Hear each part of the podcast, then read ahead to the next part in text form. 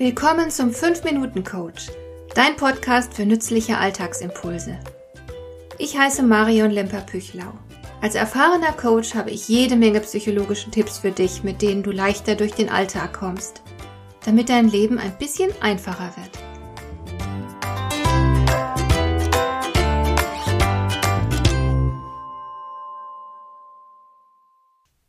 Es gab im vergangenen Winter immer wieder mal ein paar Phasen mit Dauerfrost. Und an einem dieser wirklich kalten Tage stand ich im Supermarkt vor der Kasse Schlange. Die Kassen befinden sich direkt gegenüber vom Ein- und Ausgang. Also jedes Mal, wenn ein Kunde hereinkommt oder den Supermarkt verlässt, kann man an der Kasse den eisigen Lufthauch spüren. Und während ich so dastand und darauf wartete, dass ich an die Reihe kam, habe ich mich gefragt, wie es sich wohl bei dieser Kälte anfühlen mag, stundenlang an der Kasse sitzen zu müssen. Und genau diese Frage habe ich dann auch der Kassiererin gestellt, während sie meine Waren über den Scanner zog. Ihre Antwort hat mich entsetzt. Sie hat mir bestätigt, dass ihr Arbeitsplatz sehr kalt sei, weshalb sie bereits ihren Mann angerufen hätte, der ihr gleich wärmere Kleidung bringen würde. Und sie hat weiter berichtet, dass es genau für solche Tage wie heute eine Heizung an jedem Kassenplatz gäbe. Diese Heizung sei aber defekt, schon seit vielen Tagen, und sie wüsste auch nicht, wann sie repariert werden würde und ob überhaupt. Solche Situationen machen mich immer ziemlich sprachlos. Ich kann nicht nachvollziehen, dass Mitarbeiter derart zum Leiden bereit sind. Wenn ich dort an der Kasse sitzen und frieren müsste, würde ich dem Marktleiter die Hölle heiß machen. Ich wäre die Laus in seinem Pelz, so lange bis die Heizung repariert wäre. Jeder Arbeitgeber hat eine Fürsorgepflicht gegenüber seinen Mitarbeitern, und diese Fürsorge würde ich mit Nachdruck einfordern. Zumal es ja auch im Interesse des Arbeitgebers ist, dass Mitarbeiter sich nicht verkühlen und dann wegen Krankheit ausfallen. Warum verhalten sich viele Mitarbeiter angesichts himmelschreiender Missstände so passiv? Warum leiden sie, statt ihre berechtigten Interessen mit Nachdruck zu vertreten?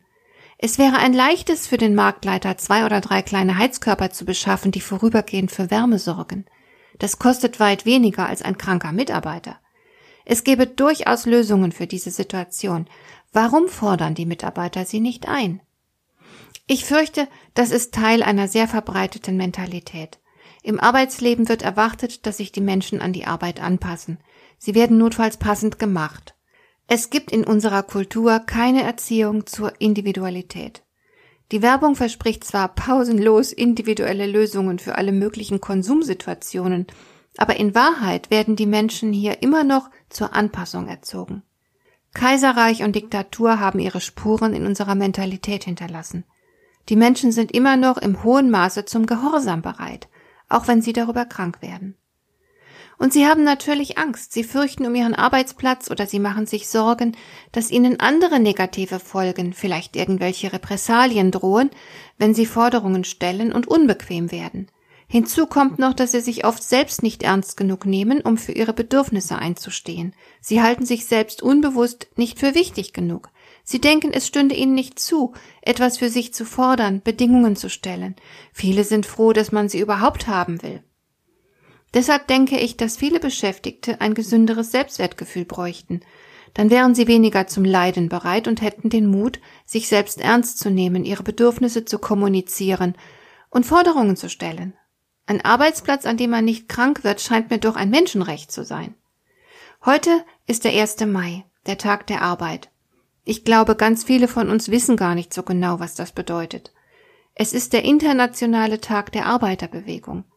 Bereits im Jahr 1856 gab es die erste Massendemonstration, und zwar in Australien, wo die Menschen kürzere Arbeitszeiten forderten. Bei uns ist der 1. Mai inzwischen ein gesetzlicher Feiertag. Die Menschen nutzen ihn, um ins Grüne zu fahren und den Beginn des Frühlings zu genießen. Aber gerade in Deutschland hat dieser Feiertag eine schlimme Geschichte. Die Arbeiter, die am 1. Mai 1929 auf die Straße gingen, bekamen es mit massiver Polizeigewalt zu tun, weshalb man bis heute vom Blutmai spricht. Dass wir menschenwürdig arbeiten können, ist keine Selbstverständlichkeit. Wir leben gerade in einer Zeit des weltweiten mörderischen Wettbewerbs.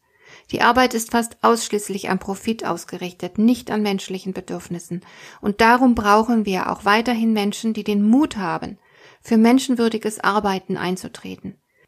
Vielleicht denkst du mal daran, wenn du heute in die Natur hinausgehst und dir die Frühlingsluft um die Nase wehen lässt.